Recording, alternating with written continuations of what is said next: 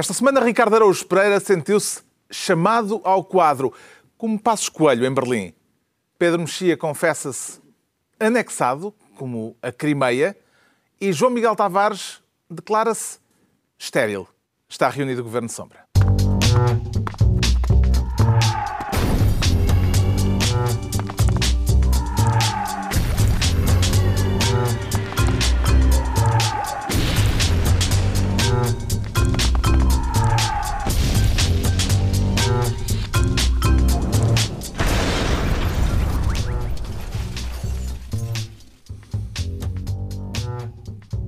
Então, viva, sejam bem-vindos no final de uma semana que começou com um chá das 5 em São Bento, um chá das 5 que acabou sem acordo entre Pedro Passos Coelho e António José Seguro. Vamos debater as divergências insanáveis entre os dois mais adiante. Antes, o João Miguel Tavares quer ser Ministro da Gestão da Dívida, ou seja, quer voltar ao já famoso Manifesto dos 74. Sim, sim, sim, sim, sim, no sentido em que é uma das minhas obras de ficção favoritas de 2014. Manifesto que esta semana teve um apoio internacional de peso, com mais 74, desta vez estrangeiros, uhum. a subscreverem-no. É verdade. Esta é insistência no número 74 uh, merece-lhe algum comentário? Eu não sei, numerologia eu acho que devia ser com o Ricardo Agostinho Pereira. Ele é que é especialista nessa bela arte. Não apontes para mim, eu não. Quer dizer, eu não vejo. Porque, porque a razão é que há os pacotes de 74 economistas, eles devem. É possível que eles se juntem em grupos de 74 para. Eles são gente dos números. São gente Portanto, dos números, há de haver uma razão para o número Exatamente. ser sempre o mesmo. Sim, é uma coincidência. Chegaram à conclusão que a reunião de 74 pessoas para pensar em assuntos é. é Olha, mas acho, acho, bonito não relacionar isso com o 25 de Abril. É, não, mas bonito. é possível que tenha a ver com resto, Será uma subtil comemoração de, dos. De resto, isto é um bocadinho o manifesto dos 740, porque houve imensas pessoas que vieram dizer eu também teria assinado, se me tivessem não, telefonado. Não, Exatamente. Foi... Basicamente o que as pessoas dizem é eu também teria assinado se tivesse prestígio suficiente para as pessoas que organizaram isto me ligarem. Não, não, não, não, assim. Pacheco Pereira, por exemplo, tá bem, Pacheco, não, Pacheco Pereira diz que foi só por incúria que não assinou. Sim, foi convidado, sim. mas o Sócrates disse eu também teria assinado. Ora bem, ninguém, o Sócrates, isso bem percebi, foi por causa disso que o João Miguel Travas trouxe de novo o tema para falar do 75º subscritor deste manifesto, embora não esteja lá o nome. Sim, mas é verdade que ele está lá em representação de muitos socialistas, como aqui os meus caríssimos colegas estão a dizer. Não foram só esses. António José Seguro disse hum. que também concordava, Francisco Assis disse que também assinava, toda a gente assinava. Qual é o problema de José Sócrates ter eh, dito que assinaria o manifesto? Nenhum. Nenhum, ah. uh, mas eu acho que melhor do que dizer é mostrar, porque parece Temos... que ele em 2011 dizia umas coisas ligeiramente diferentes. Temos imagens de um debate durante a campanha eleitoral de 2011, um debate com Francisco Louçã, em que José Sócrates, como é costume, foi muito veemente. Vamos ao essencial da sua proposta. O que é que Francisco Louçã propõe para resolvermos o problema? Diz assim: vamos reestruturar a dívida. O que é que significa reestruturar a dívida? Reestruturar a dívida é um termo técnico. Isto significa não pagar parte da nossa dívida. Isso seria Isto trágico significa... para Portugal, engenheiro José Sócrates? Absolutamente trágico. Quais eram as significa... consequências para o país? Vou responder. Isso significa calote aos credores. Isso significaria, em primeiro lugar, Portugal passar imediatamente a fazer parte do lote de países que não cumprem. Da lista negra. Isso significaria, desde logo, o colapso no sistema financeiro, porque nenhum dos nossos bancos, nenhuma das nossas grandes empresas poderia, uh, digamos assim, financiar. Isso teria consequências gravíssimas na nossa economia, nas empresas e nos trabalhadores. Pagaríamos isso com desemprego, com falências e com miséria, Francisco Louçã. É por isso que essa proposta é absolutamente irresponsável. José Sócrates, viamente na recusa de uma reestruturação da dívida, de um calote, isto era em 2011, será que Sócrates, que agora apoiaria, subscreveria este manifesto pela reestruturação da dívida, se esqueceu do que disse? Uh, é possível. Atenção, Ou será que as circunstâncias são outras? Uh, tenho dúvidas. Eu acho que as circunstâncias são outras, nomeadamente ele não ser primeiro-ministro. Mas eu, eu não puxo muito por mim, porque eu quero aqui admitir uh, publicamente que eu sou um SA, eu sou um socrático anónimo. Eu estou a tentar cumprir o plano das 12, dos 12 passos. Okay? Eu geralmente vou no sétimo ou oitava etapa e de repente ele vem, fala e estraga tudo. E, e Isso também e, dá tremuras? Dá, dá, dá tremuras. Tipo dá. É, é, uma coisa muito de, violenta. Mas eu eu como SA, em vez de criticar o Sócrates de 2014, eu quero sobretudo... Digas SA, que isso tem conotações históricas complicadas. Eu quero sobretudo, eu, eu quero sobretudo elogiar o José Sócrates de 2011, que é para não estragar o meu processo. Pronto, fica. Portanto, a Grande versão. José Sócrates em 2011, ele falou brilhantemente, Não foi o melhor do que eu seria não capaz nesta intervenção. não, ele processou acho que um bocadinho antes, lá para 2009. Mas aqui ele, ele estava a ver a luz, porque eu concordo em absoluto com tudo o que José Sócrates de 2011 disse. É verdade que o de 2014 disse que, que, que subscrevia o manifesto, mas não vamos por aí. O que é que terá feito José Sócrates mudar de ideias, se é que vê também aqui a contradição que o João Miguel Tavares encontra? Oh, Carlos, se a gente vai pôr-se a tentar determinar o que é que faz Sócrates mudar de ideias, temos trabalho para, para muitos meses. Mas eu acho, eu não percebo o entusiasmo do João Miguel Tavares, porque esta contradição de José Sócrates vem dar uma força absolutamente inesperada às pessoas que subscreveriam o manifesto. Porque esta posição de José Sócrates, em 2011, perdeu as eleições. Atenção, o José Sócrates perdeu estas eleições, foi provavelmente por defender coisas deste tipo. E mais, o José Sócrates perigoso é o primeiro-ministro, é este. O José Sócrates comentador não faz mal a ninguém. O comentador que subscreve este manifesto não, não, não causa problemas nenhums ao país. Agora, o José Sócrates primeiro-ministro, que é contra reestruturações de dívida, Uh, deixou o país no estado em que, em que nós vimos. Eu, sobretudo, o que me preocupa nisto é. eu- ainda não vi.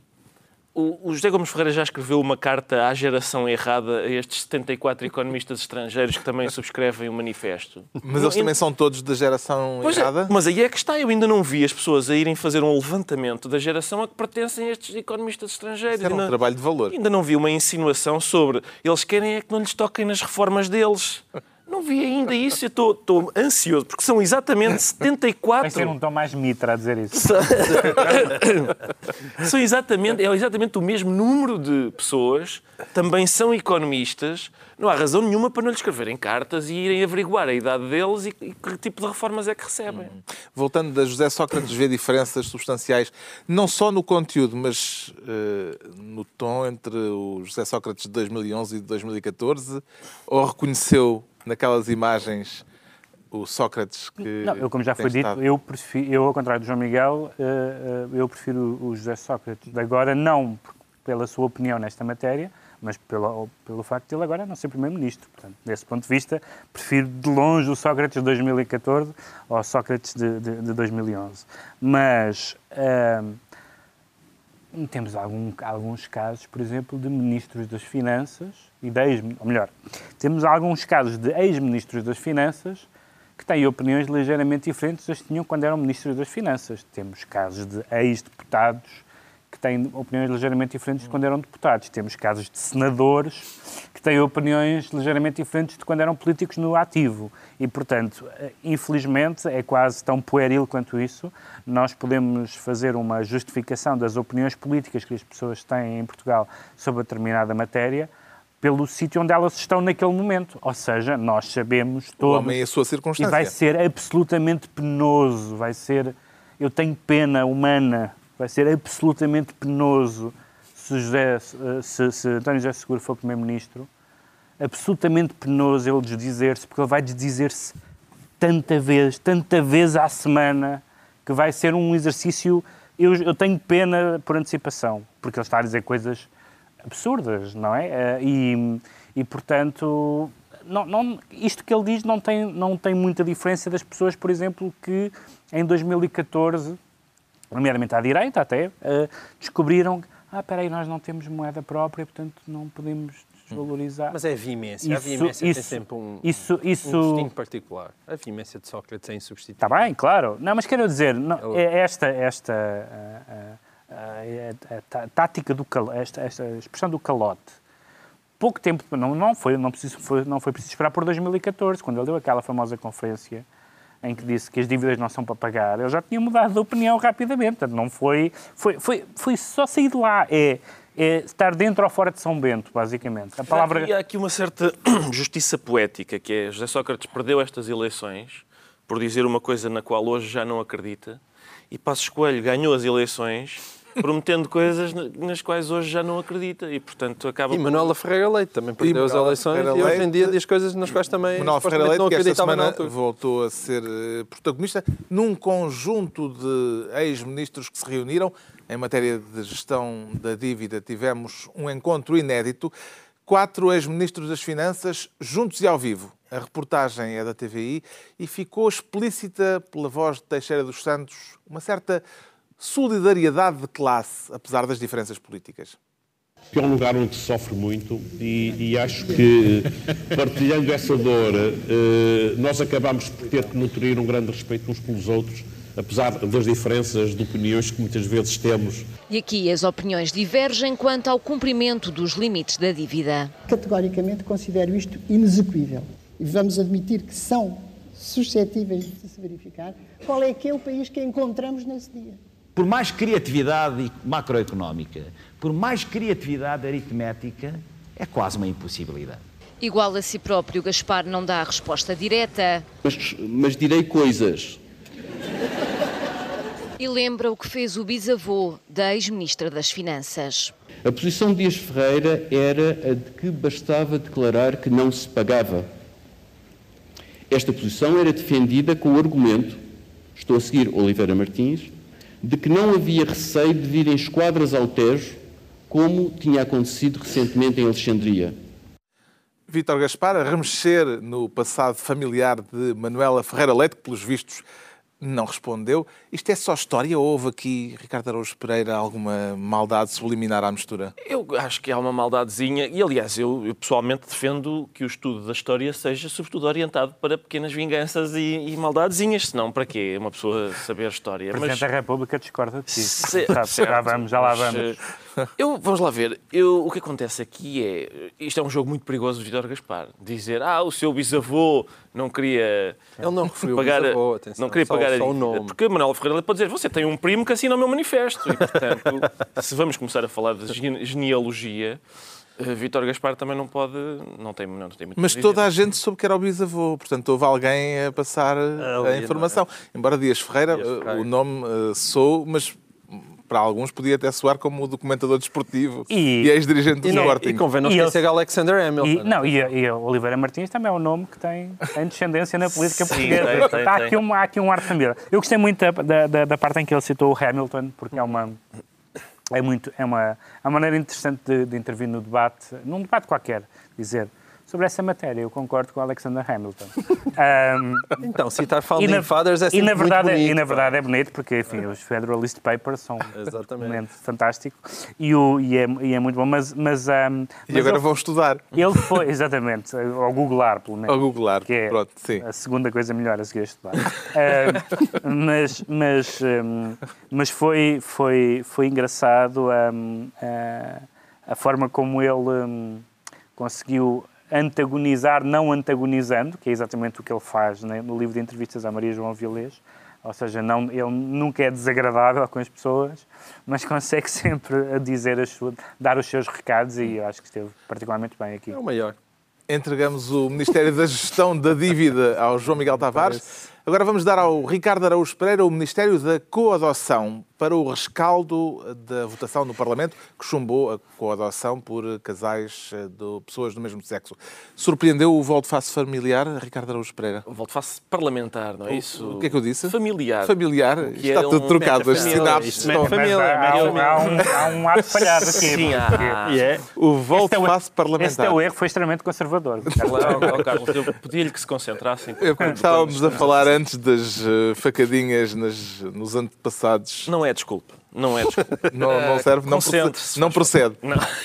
Então, Vamos lá ver. Eu não, houve um face surpreendido. porque um em maio do ano passado tinha havido uma primeira votação que eh, os eh, proponentes ganharam com Ganharam, exato. cinco votos Cinco favoráveis. votos Agora a proposta foi chumbada com cinco votos também, mas no sentido contrário. Sim. Eu acho, vamos lá ver, eu, isto revela sobretudo o quê? Revela, em primeiro lugar, que o Parlamento, enquanto instituição, não devia poder educar crianças, adotar, porque vê-se que são pessoas muito instáveis, que é normalmente um argumento que se apresenta. São pessoas muito instáveis, porque num, num período tão curto de tempo, votar de duas maneiras diferentes a mesma coisa, revela que são pessoas que, enfim, têm uma, não têm estabilidade emocional e psíquica para id- adotar crianças. Agora, E são promíscuas também. e se calhar são promíscuas, é possível que sejam promíscuos. Embora eu defenda que podem casar entre eles se eles quiserem, mas adotar crianças acho que não deviam poder. Os parlamentares entre Os si, parlamentares. casarem. Há parlamentares casarem. casados entre si. Se calhar há. Se calhar Já há. houve. Já houve, mas não sei Lembro-me de Mas não sei se um há caso ou outro, sei se neste momento há. atualmente não sei. Mas, o que é que eu queria dizer eh, relativamente a esta problemática? É o seguinte, é uma, é, o que eu queria era, era definir. Eu, como sabem, sou, sou favorável, como é evidente, sou favorável à coadoção por eh, casais do mesmo sexo e por isso gostava que a, gostava que a lei tivesse passado como passou da primeira vez. Chumbou na segunda, vamos ver o que é que acontece na terceira e na quarta. Mas hum, o que eu proponho é que da próxima vez, isto é uma estratégia que talvez a esquerda possa adotar, da próxima vez que esta matéria for a votação, organizar um auto de fé no Terreiro do Passo e os deputados medievais vão assistir e deixam a votação só para as pessoas que vivem mesmo no século XXI. E pode ser que aí a, a votação passe. O que é que terá levado alguns deputados a mudarem de opinião e a mudarem de sentido de voto? Certamente que tiveram tempo para, neste- nestes meses, a- amadurecer uma, uma opinião diferente Praticamente, sobre. praticamente ninguém admitiu que mudou de opinião, não é? As pessoas que mudaram de voto disseram que foi por pressão. Há a história de uma deputada Sim, caso. no, que Mas a li maioria- no, no mas a jornal maioria- que se desfez em lágrimas eh, numa reunião do grupo Não, parlamentar mas por ter de alterar a Justa- votação. Justamente, mas não por ter mudado de opinião. Ou seja, eles não mudaram de opinião. Quer dizer, seria estranho também terem mudado de opinião em tão pouco tempo, mas ainda é mais estranho Uhum. que nesta matéria tenha havido. hum, tenha havido, quer dizer, é uma matéria Gente a votar contra as suas convicções. contra as suas convicções. É sempre esquisito, em geral, num Parlamento. Sobretudo com liberdade de voto. Convicções. Os deputados têm. Embora, embora devo dizer, eu acho que eu acho que, que a lei devia ter passado, por um lado, acho pena que os deputados não votem segundo a sua consciência, por outro, mas, mas Luís Montenegro disse uma coisa que não, que não é totalmente despicienda, nunca tinha dito esta palavra aqui, que E é, fazia falta. fazia muita, que é o facto dos uh, eleitos, dos uh, um, deputados, além de, de obedecerem à sua consciência, eu acho que esta é uma matéria em que isso faz todo o sentido, representarem os, ele, os eleitores, aqueles que os elegeram, e, diz Luís Montenegro, não sei se é verdade, presumo que sim, não conheço as bases, deixa-me acabar, não, não, não É, eu, discordes antes eu, de eu, eu, eu apenas fiz um- uma movimentação de músculos faciais. Eu estou a Ninguém dizer, me ouviu que- dizer nada. eu estou a dizer que aquilo, aquilo que Luís Montenegro disse foi as bases do PSD discordam desta lei. Não sei se é verdade. Se for verdade, não é um argumento absurdo, é um argumento discutível. Mas não é absurdo dizer que os deputados votam de acordo com a opinião de quem os elege. Pois, mas será que Luís Montenegro tem uma pitagórica dentro de si? Jesus. Eu não sei se Não, ele terá uma pitagórica dentro de si. Eu- eu- Eu, por exemplo, eu, posso dar o meu exemplo. eu presumo- Eu votei no PSD nas últimas eleições e sou a favor da coadoção. Sim, está bem. Oh, Não serei Miguel. uma base do João Miguel, PSD. mas eu presumo que o líder parlamentar do PSD conheça as bases do PSD. Não, mas ele disse O as bases ou disse a base eleitoral? O, eleitorado, o eleitorado, o eleitorado. Quero, quero dizer, mim conhece-me quero, bastante quero mal. Se dizer, calhar nas Nunca- próximas eleições vai nunca pessoalmente. privado. que é- o, nunca privados. o meu ponto é isto. Estando eu em desacordo, estando eu em desacordo com ele e com a atitude dos deputados e com o resultado da votação, pelas razões de que já aqui falámos no programa, acho que esse argumento é um argumento que é também atendível. Ou seja, o argumento da consciência é atendível e eu acho que é importante. Eu gosto de deputados que votem segundo a sua consciência, mas os É deputados coisa que tu aprecias. Aprecio, mas, Eu os, aprecio. mas os deputados, de facto, estão lá porque representam as opiniões das pessoas que os elegeram. E, portanto, a ser verdade aquilo que o Luís Montenegro E ele diz... esqueceu-se foi de apresentar a sondagem. Pronto, está bem. É o que eu estou a dizer, mas eu não, estou, não, não sei se ele tem razão. Estou a dizer que o argumento em si não pode ser também tirado fora, descartado assim, como sendo absurdo. A votação provocou uma grande indignação entre os apoiantes do projeto, eh, nomeadamente nas redes sociais. Eh, Como é que viu o facto de ter havido gente a denunciar? Incendiaram-se as redes sociais. Incendiaram, sim. E houve, houve gente a publicar, a publicitar nas redes sociais a orientação sexual de alguns dos deputados que votaram contra. Eh, Como é que viu esta reação? Isso é uma estratégia que já... outing. O outing é uma estratégia, enfim, de guerrilha conhecida nos Estados Unidos, nomeadamente, em geral... não em Portugal. Em, em- em Portugal eh, houve um outro caso eh, que não foi muito bem sucedido, Carlos Candal, por exemplo. Ahm, Uh, aquela lista, as, os que eu não tenho Twitter, mas as, as, coisas que eu fui recebendo, aquela lista hum, tinha uma, uma, mistura dos nomes que toda a gente sabe, com alguns que eu nem sequer sei se são verdade, mas não, mas não os nomes que foram sendo atirados, não é?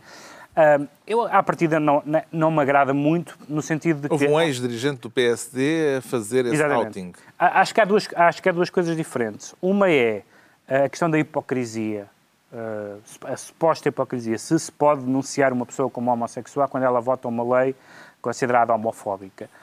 Eu tenho dúvidas sobre isso. Aliás, o Oscar Mascarenhas, uh, que, que, foi presidente do, do Conselho Deontológico, não é assim? Da, Uhum, do, da, da, do, do, Sindicato de Sindicato de Jornalistas, defendeu esta semana no- na, na coluna dele que, que, que ele achava que nem assim Sim. que nem, ne- que nem nesses casos eh, isso é admissível. Mas, independentemente desses casos, Mas atenção, eu acho que a questão do dizer um- outing, eu acho a questão do outing duvidosa porque tem, tem, tem, uma, tem uma. Embora perceba a lógica de, de dizer "E- este senhor eh, eh, está em contradição com a, com, a, com a sua vida e isso poder ser interessante para o espaço público, há, uma, há um raciocínio que, que pode não ser voluntário de quem, por parte de quem o faz, mas é, é acaba por ser envergonhar a pessoa com a sua sexualidade. Ou seja, a pessoa escolheu não assumir, por qualquer razão, é absolutamente respeitável uma pessoa assumir eh, os seus gostos, que podem ser de orientação sexual ou gostos de outra natureza. Ah, ah, ninguém tem nada com isso. Ah, no fundo, é humilhar, ou seja, por exemplo, fa- fazer um outing é humilhar um homossexual com a sua sexualidade.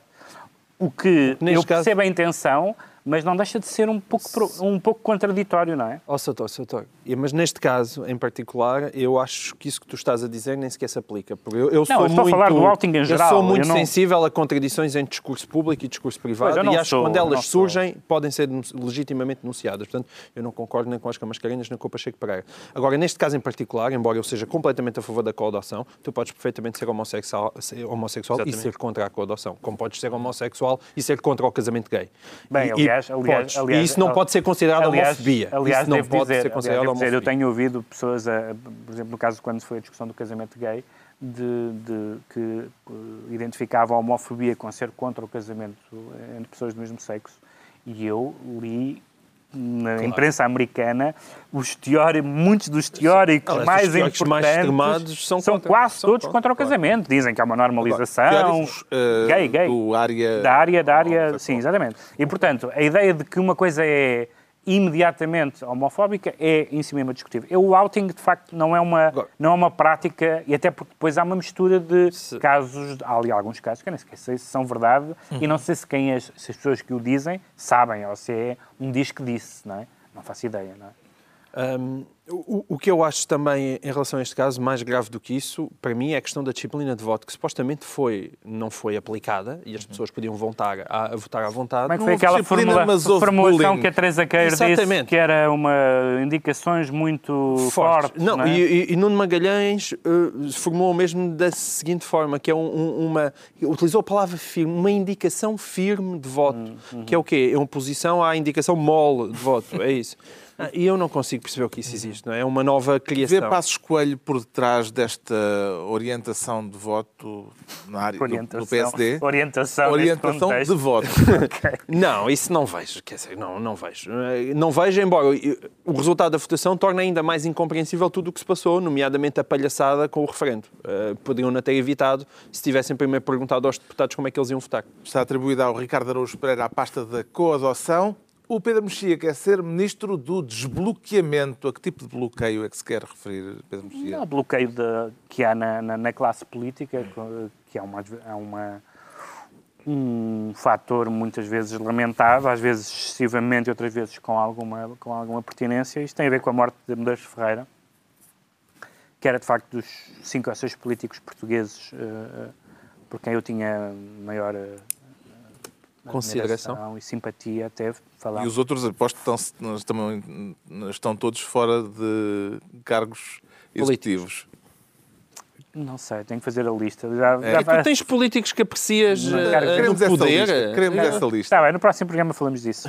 Ah, porque hum, Medeiros Ferreira, que a essa altura foi, foi, foi eu conheci-o porque, porque quando ele foi corrido das listas do, do PS no tempo do Sócrates, eu, eu lamentei esse facto justamente no Governo Sombra, uma nome muito simpático, e depois tive a oportunidade de estar em, dois debates, eh, um em participar e outro a moderar, debates onde ele esteve, e que de facto era, um, era, um, era um, uma figura que não só aliava a, a, a inteligência, a cultura e a, a ironia, como, tem um, como teve um percurso público bastante, bastante uh, respeitável desde o tempo da, da, da, ditadura e da oposição democrática. Foi a pessoa que identificou as Forças Armadas como, como um elemento importante numa possível transição. Foi, enquanto Ministro dos Negócios Estrangeiros, responsável pelo processo de adesão à União Europeia. Esteve hum, bem nos reformadores da, da, da, Aliança Democrática, menos bem, diria eu, na questão do PRD, que não foi um partido que tivesse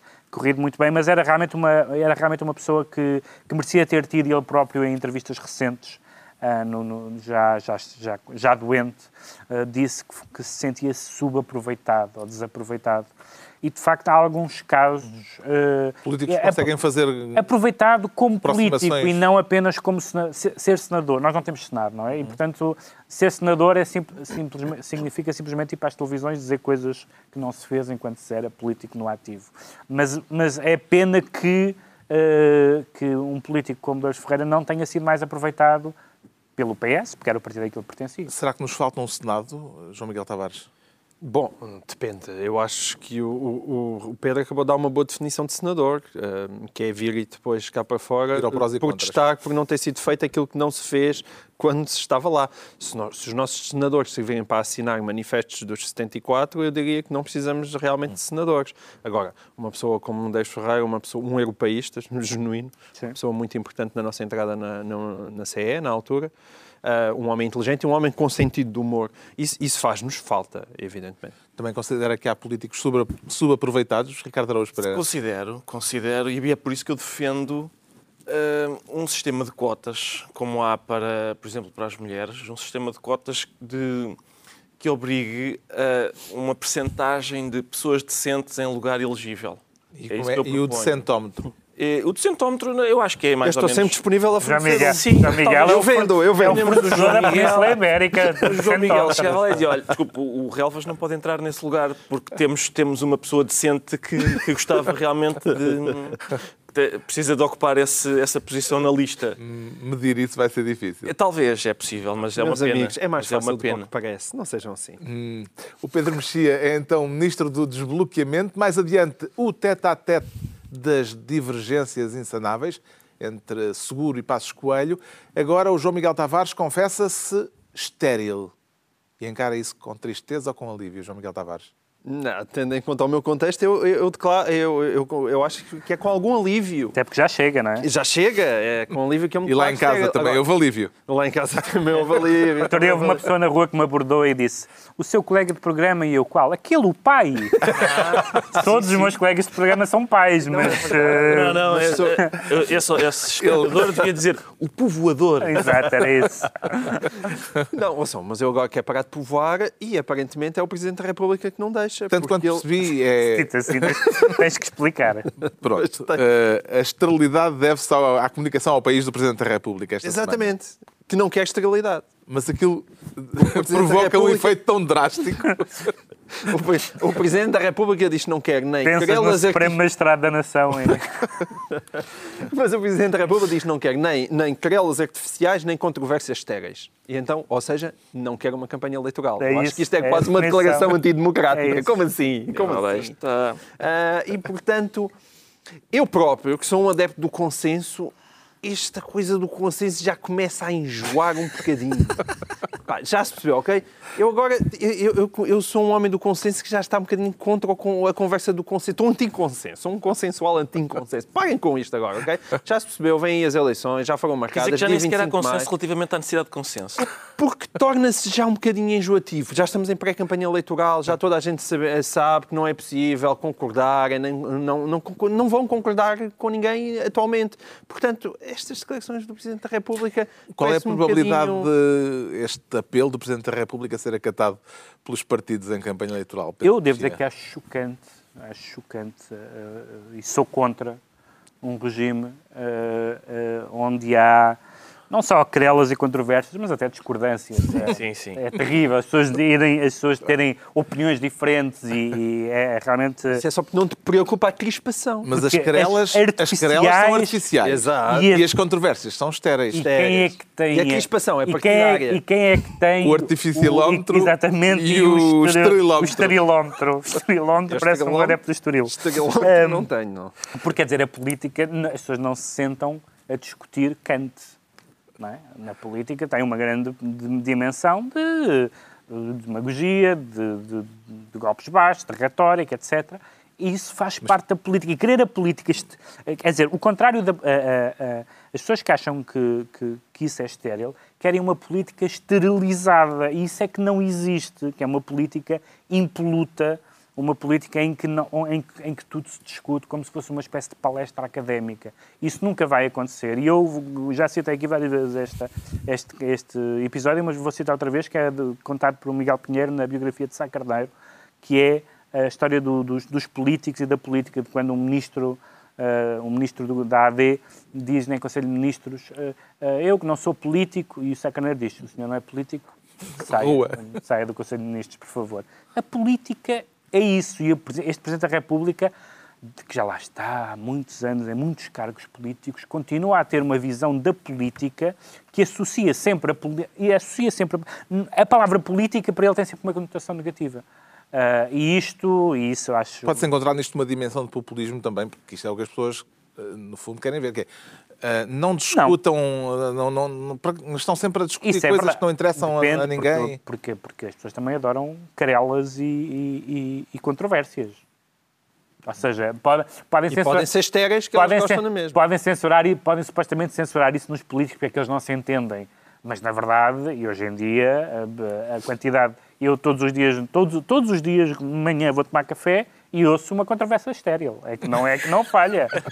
Não. Gostou da comunicação ao país do Presidente da República, Ricardo Araújo Gostei Pereira. muito, gostei muito porque Cavaco foi Cavaco e eu gosto de genuinidade.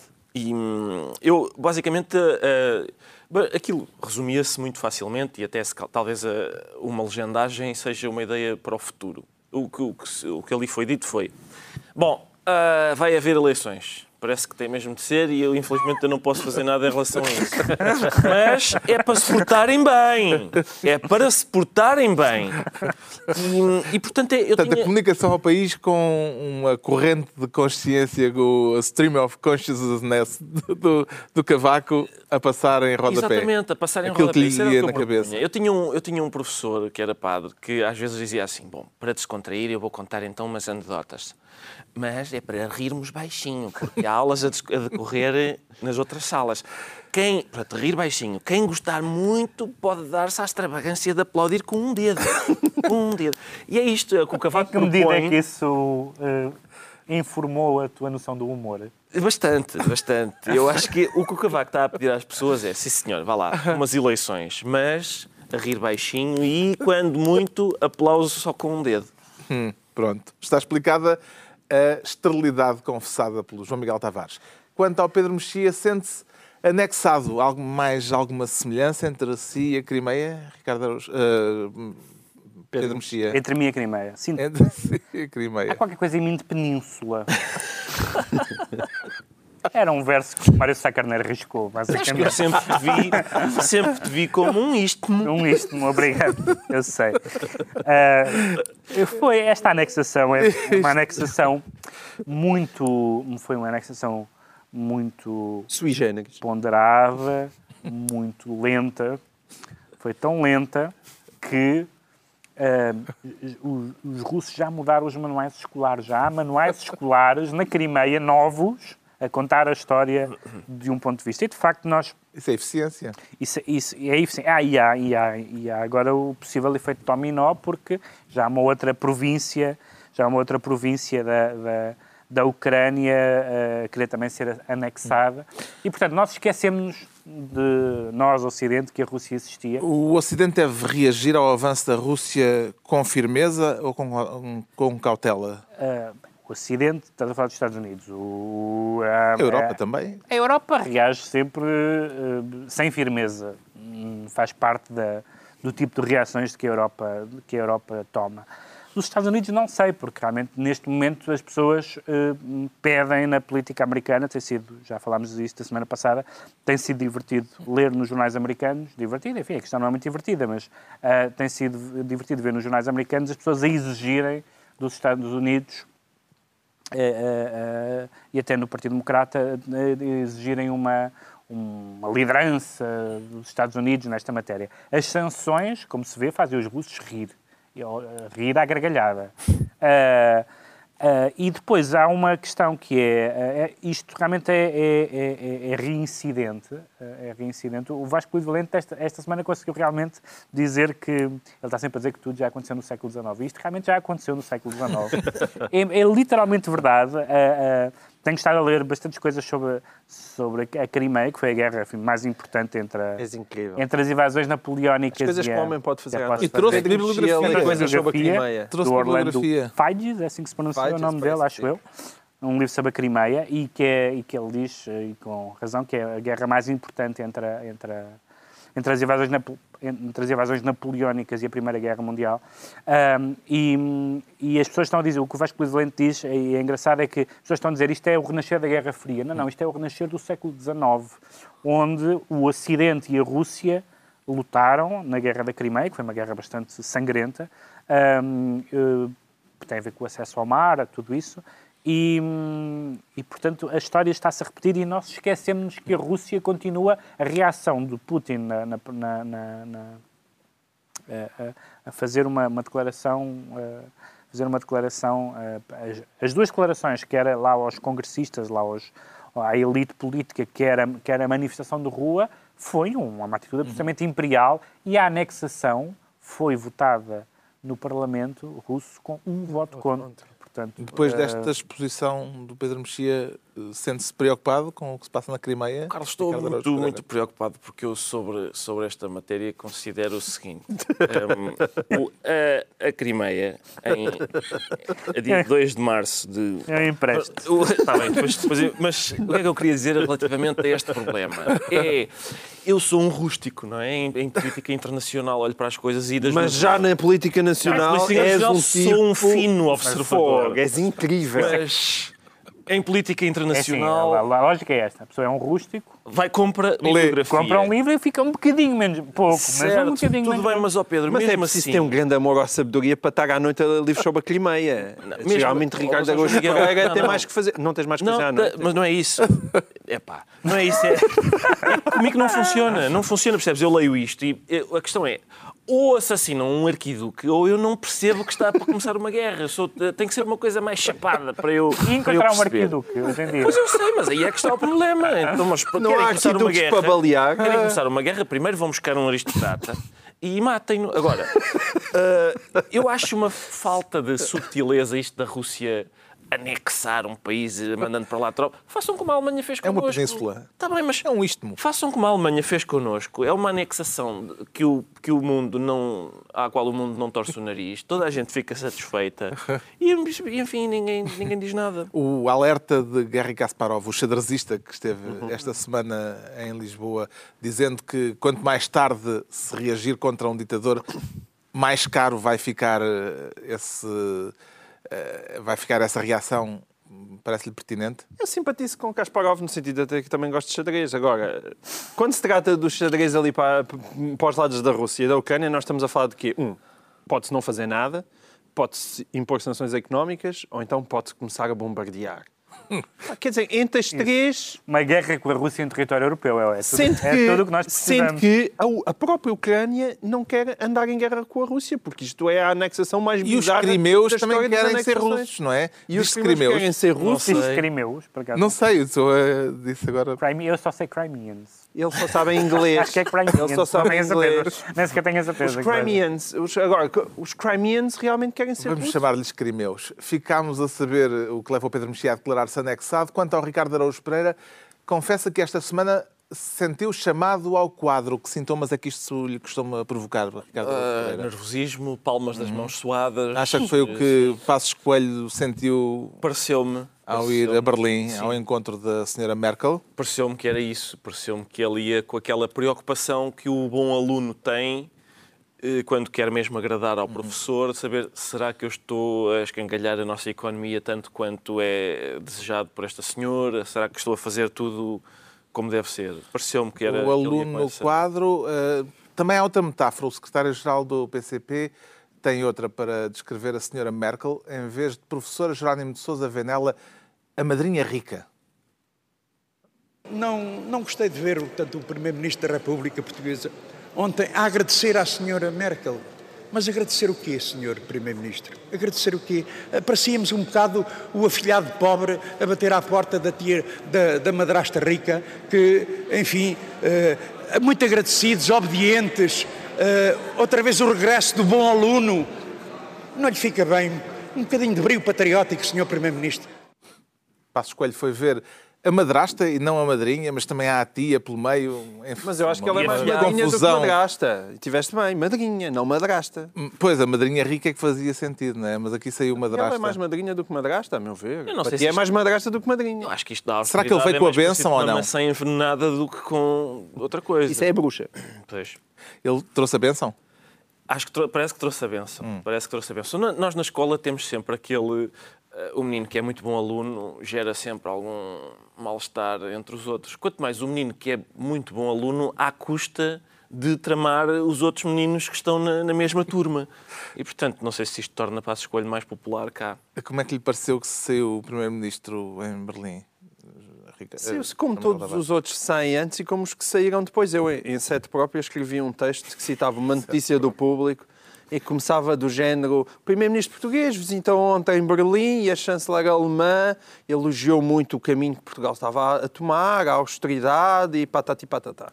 E depois perguntava: e de quando é que é esta notícia? E a notícia era de março de 2011. Século XIX. Ah, não. Não, não era de março de 2011, quando José Sócrates foi pedinchar o PEC 4. Estás obcecado com 2011. Já é um avanço. Não, Não, se não. passou tudo no século XIX. Também houve coisas que aconteceram em 2011. José Sócrates, Berlim, março de 2011, é igualzinho a Pedro Passos Coelho, Berlim, março de 2014, e provavelmente vai ser igualzinho a António José Seguro, Berlim, março de 2016. Numa frase. E é bom nós termos noção disso. Ficou-se a perceber o que é que melhor, o que é que se vai passar no dia 17 de maio ou 17 de maio em diante. Num- Numa frase, Pedro Passos Coelho disse o governo português ainda não decidiu, quer dizer, ainda não nos foi dito o que é que devemos fazer. Claro. E bem, Entretanto, antes da reunião de Berlim, Passos Coelho chamou a São Bento António José Seguro. Para quê? Percebeu, eh, João Miguel Tavares? é para dançar o tango Primavera-Verão 2014. Eh, é, é- é o nosso tango agora. A, a única diferença para o tango é que um diz Pedro Passos Coelho anda, está a dizer anda cá, fofinho, e, e- Para não. quê? Não Para valia a quê? pena, é que não valia a pena. Não- E enquanto António José Seguro, António José Seguro disse, Não, não, não tem nada a ver não. com um tema que já debatemos Não, anteriormente. que Não, Acho não é, isso não é um outing. Acho não. que não, não. Ah, penso que não, penso que não. E Não, António- não. O meu, o meu não é. Pedro Passos Coelho também acho que não. Agora, Pedro Passos Coelho quer dançar o tango com António José Seguro. António José Seguro diz que não quer dançar o tango com Pedro Passos Coelho. Mas, na verdade, a música está lá. E este, e como é próprio do tango, este anda cá, vai-te embora, eh, faz parte da dança. À saída, o, É exatamente isso. o líder do PS disse que há divergências insanáveis. Podia ter dito outra coisa? Podia ter saído de lá a falar de um acordo qualquer em alguma matéria?